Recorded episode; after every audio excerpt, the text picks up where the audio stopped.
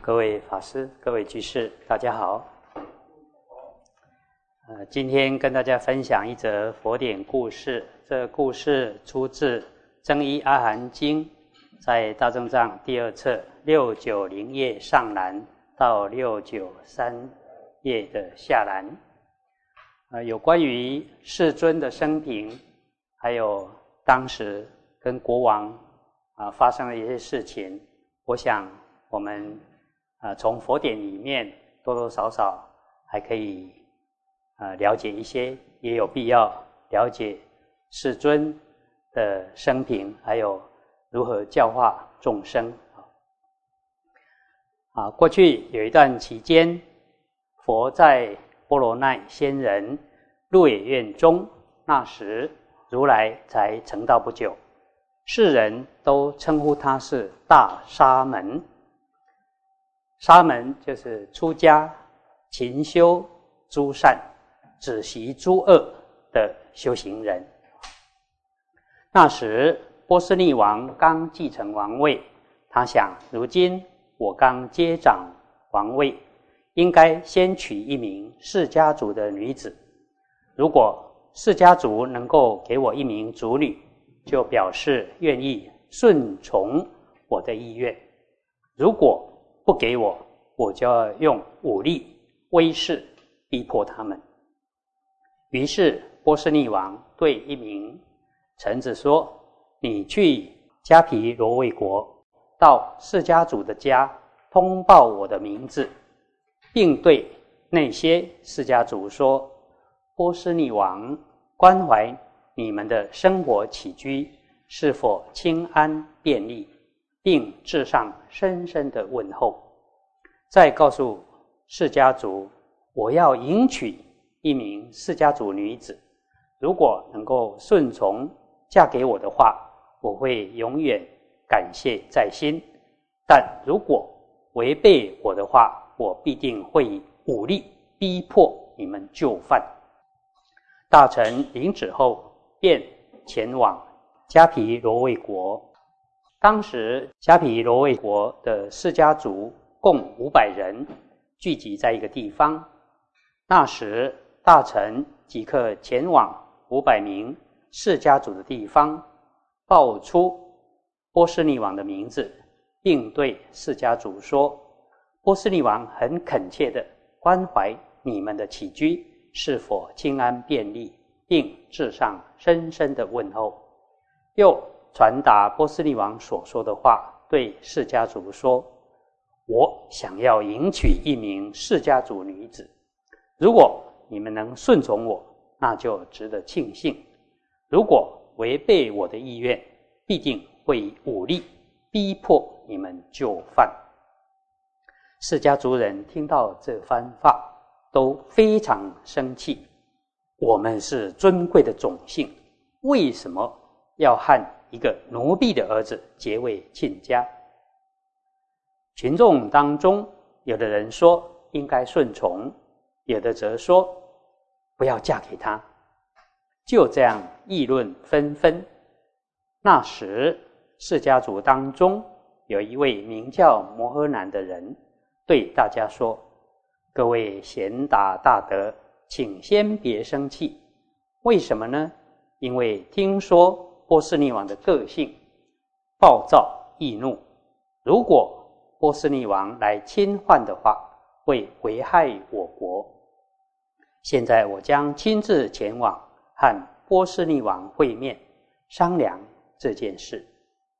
当时摩诃南家中有一名婢女，所生的一个女儿，容貌端正，世上少见。摩诃南便命人。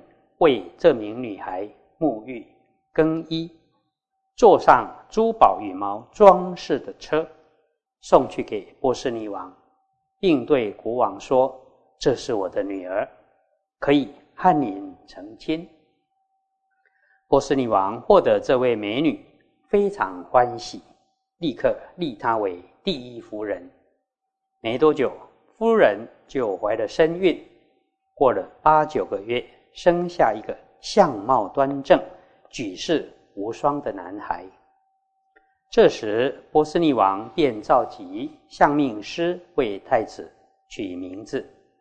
相师听了国王的话之后，对国王说：“大王，您应当知道，当年您要娶夫人时，释家族互相争论，有的说要让释家族的女子嫁给您，有的说不要，因为这个姻缘。”让释家族意见分歧，现在就为太子取名为毕留乐，也得翻成毕留离。相师取好名字后，便各自起身离去。波斯女王非常宠爱琉璃太子，舍不得让太子从眼前离开一步。等到琉璃太子将近八岁时，国王对他说：“你现在已经长大了，可以前往加皮罗卫国学习各种射箭技术。”于是波斯匿王便派遣许多侍者，让太子骑着大象来到释家族摩诃南的家，对摩诃南说：“波斯匿王让我来这里向您学习射箭技术。”还请祖父母多多教导。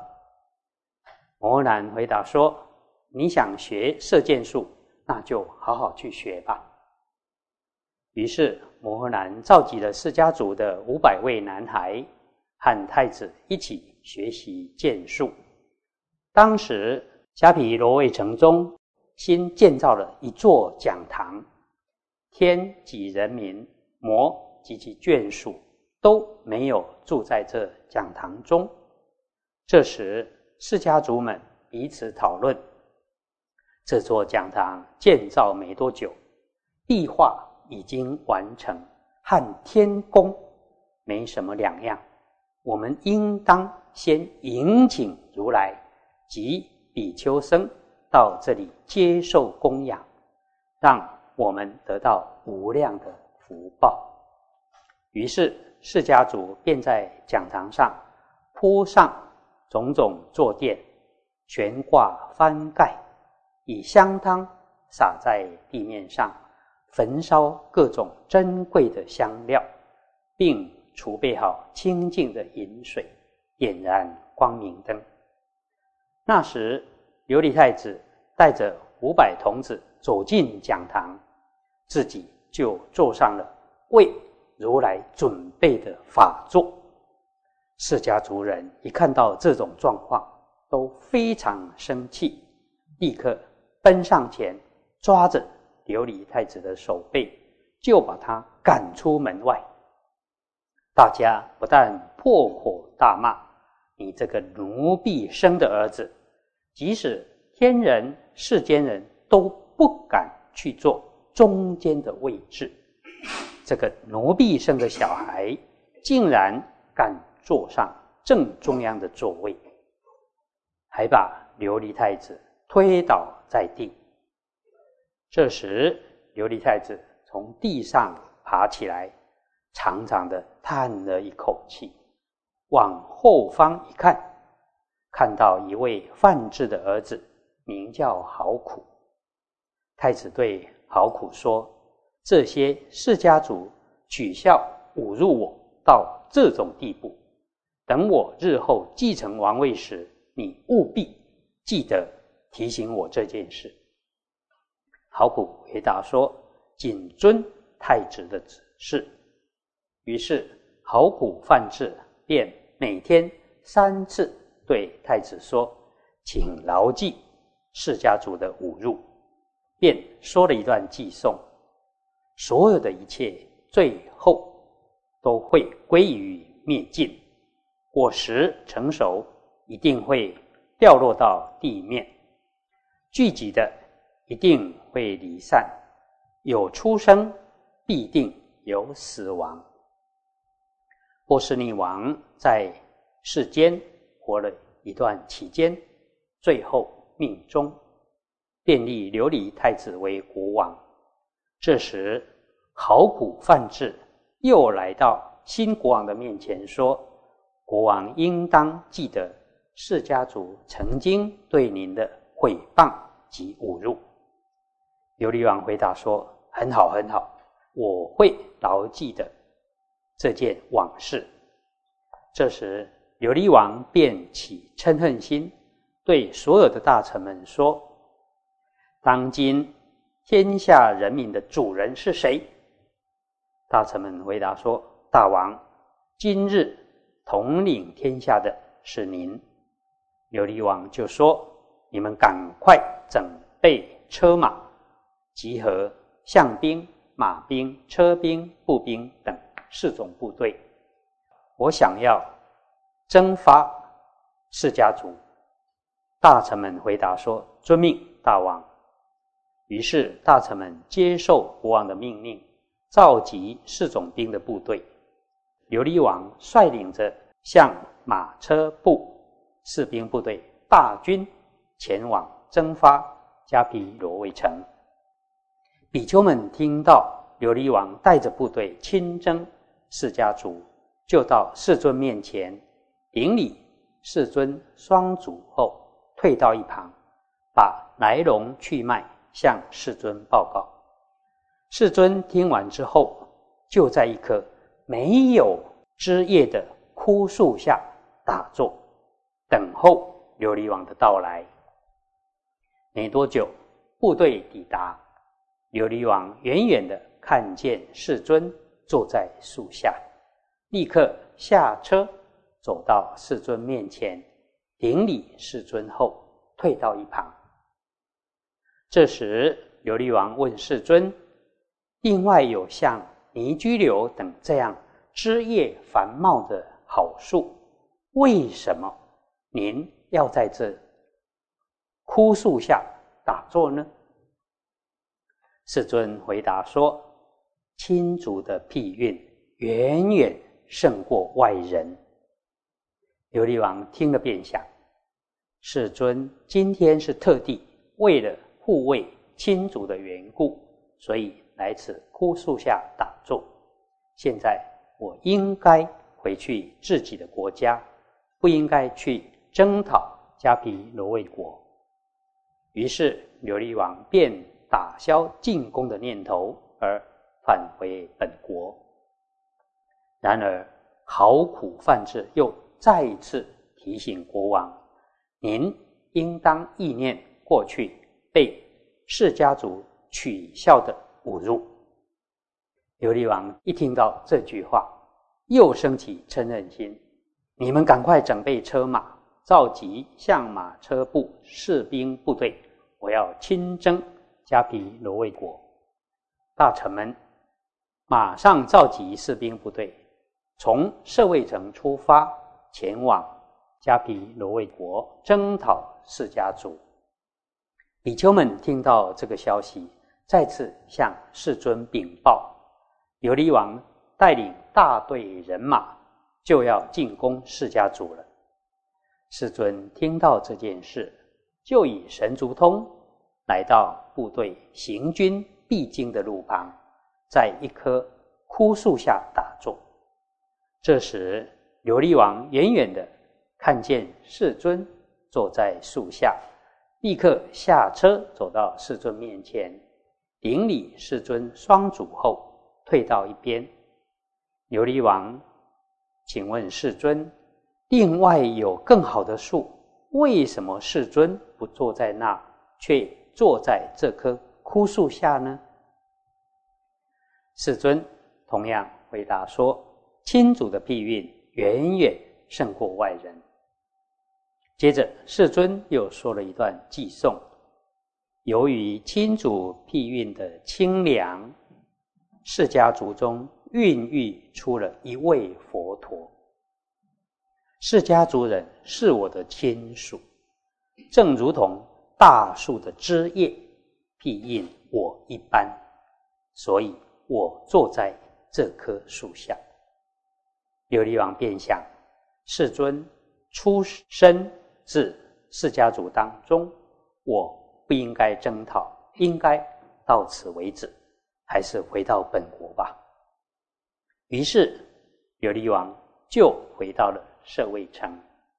好古范志又再三的对国王说：“您千万要记得当年被释家族取笑的侮辱。”琉璃王一听到这句话，立刻在召集了士兵部队，从舍卫城出发，前往迦毗罗卫国。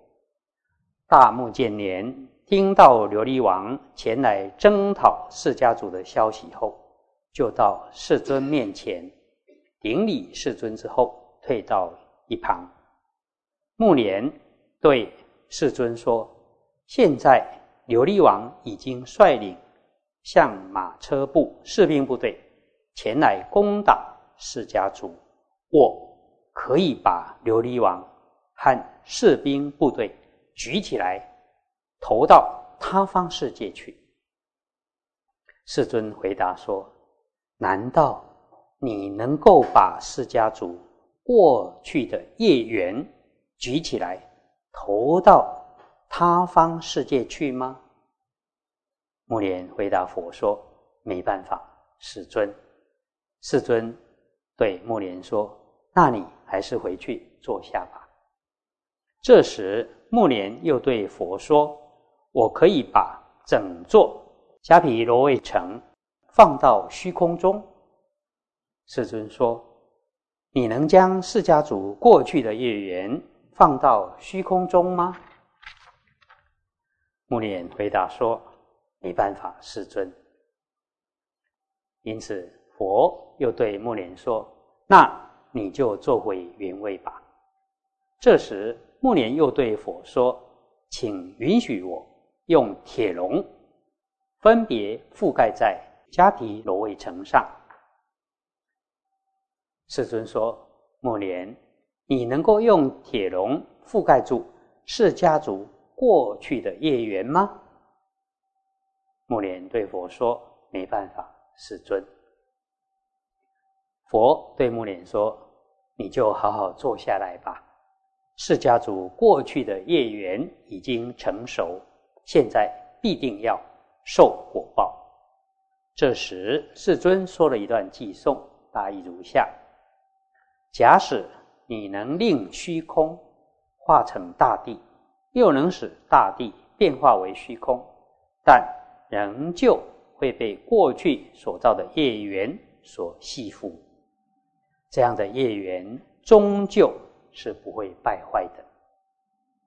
这时，琉璃王来到迦毗罗卫国，当时释迦族听说琉璃王率领士兵部队。前来攻打本国的消息，也同样聚集了象马车部士兵部队，在约一游巡的距离对抗迎面而来的琉璃王部队。当时释迦族在一游巡的距离内朝向琉璃王射箭，有的射中耳洞，却不伤害他的耳朵。或射中发髻，却不伤害到头部；有的射中弓箭或射断弓弦，却不伤害拿弓箭的人；有的射中铠甲，却不伤害披铠甲的人；有的射中床座，却不伤害坐在床座上的人；有的射坏车轮，却不伤害坐在车上的人。有的射坏旌旗，却不伤害举旌旗的人。琉璃王看到这种情形，心里觉得很恐惧，便对大臣说：“你们看这些箭是从哪里来的？”大臣们回报说：“这是那些释迦族距离这里一游巡所射过来的箭。”琉璃王便说：“如果……”他们想要加害我，恐怕大家都死定了。看来还是回到舍卫城比较妥当。考古范志走向前，对国王说：“大王别怕，这些释迦族都持守戒律，即使是一只小虫都不会伤害，更何况伤害人命呢？现在应该。”继续前进，一定可以毁灭释家族。于是琉璃王逐步向释家族逼近。这时，释迦族只好退到城内。琉璃王在城墙外大声叫嚣说：“你们快开城门！如果不照办，我就把你们全部杀死。”当时，迦毗罗月城有个释迦族的少年，将近十五岁，名叫奢摩。听到琉璃王现在正在城门外，立刻披上铠甲，手握兵器，到城墙上单独和琉璃王打斗。少年奢摩杀死了许多琉璃王的士兵，大家各自向四方逃散，并说：“这到底是什么人？是天人吗？还是鬼神？远远看去，很像是一个小孩子。”这时，琉璃王非常害怕，赶紧躲到地洞中。释迦族听说奢摩击破了琉璃王的部队，那时释迦族便对少年奢摩说：“你小小年纪，为什么要败坏我们释迦族的名誉？你难道不知道我们释迦族是修行善法的吗？”即使一只小虫，我们都不能伤害，更何况是人的性命？我们完全可以击败这批军队，能以一人抵挡万人。不过，我们又这么想：杀害众生的恶报是无法计算的。世尊也曾这么教诫过我们：如果有人杀害人的性命，死后将堕入地狱，即使生在人中，寿命也非常短暂。你赶快离开，不要待在这里。听到这些话，少年奢摩就离开迦毗罗月国，再也不回来了。这时，琉璃王又回到城门前，对守门人说：“快打开城门，不要再拖延了。”释家族人互相讨论说：“可以开城门吗？还是不要打开？”这时，恶魔波旬在释家族大众中化成一个释家族人的模样，告诉释家族人说：“你们快开城门吧！今天不要一起都被困在城里了。”于是，释家族便开启了城门。琉璃王立刻对大臣说：“现在这些释家族人民太多了，仅靠刀剑杀也杀不完，就将他们的双脚都埋到地里面，然后释放暴怒的大象，踩死他们。”大臣们领旨后，就照着琉璃王的指示，放出大象。将释家族人活活踩死。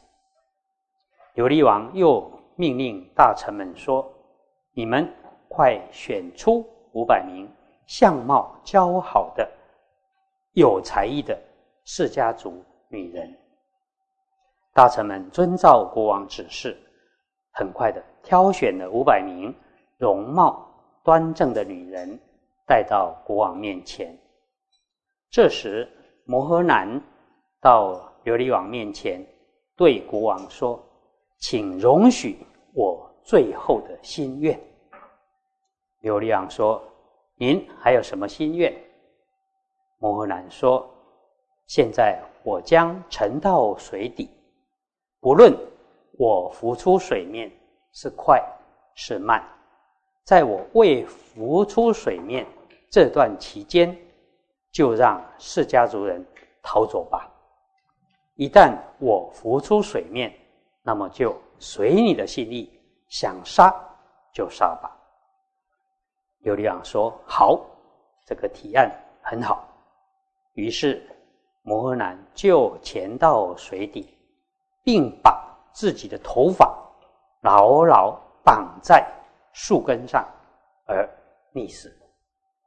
这时，迦毗罗卫城中的释迦族人，由于业力的关系，有的从东门逃出，却又走进了南门；有的从南门逃出，却又走进了北门；有的才从西门逃出，辗转却又从北门进入城中。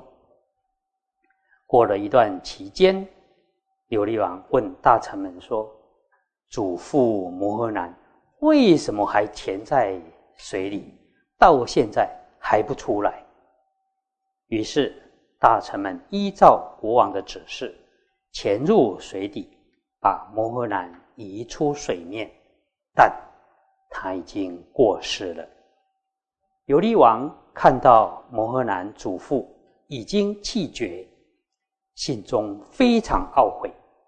没想到我的祖父竟然为了爱护他的亲戚族人，结束了自己的生命。我事先不知道他会这样结束自己的生命，如果知道的话，绝对不会来这里攻打释家族。啊，这个故事很长，后面呢还还有提到啊过去的因缘，欲知详情，请待下回分解。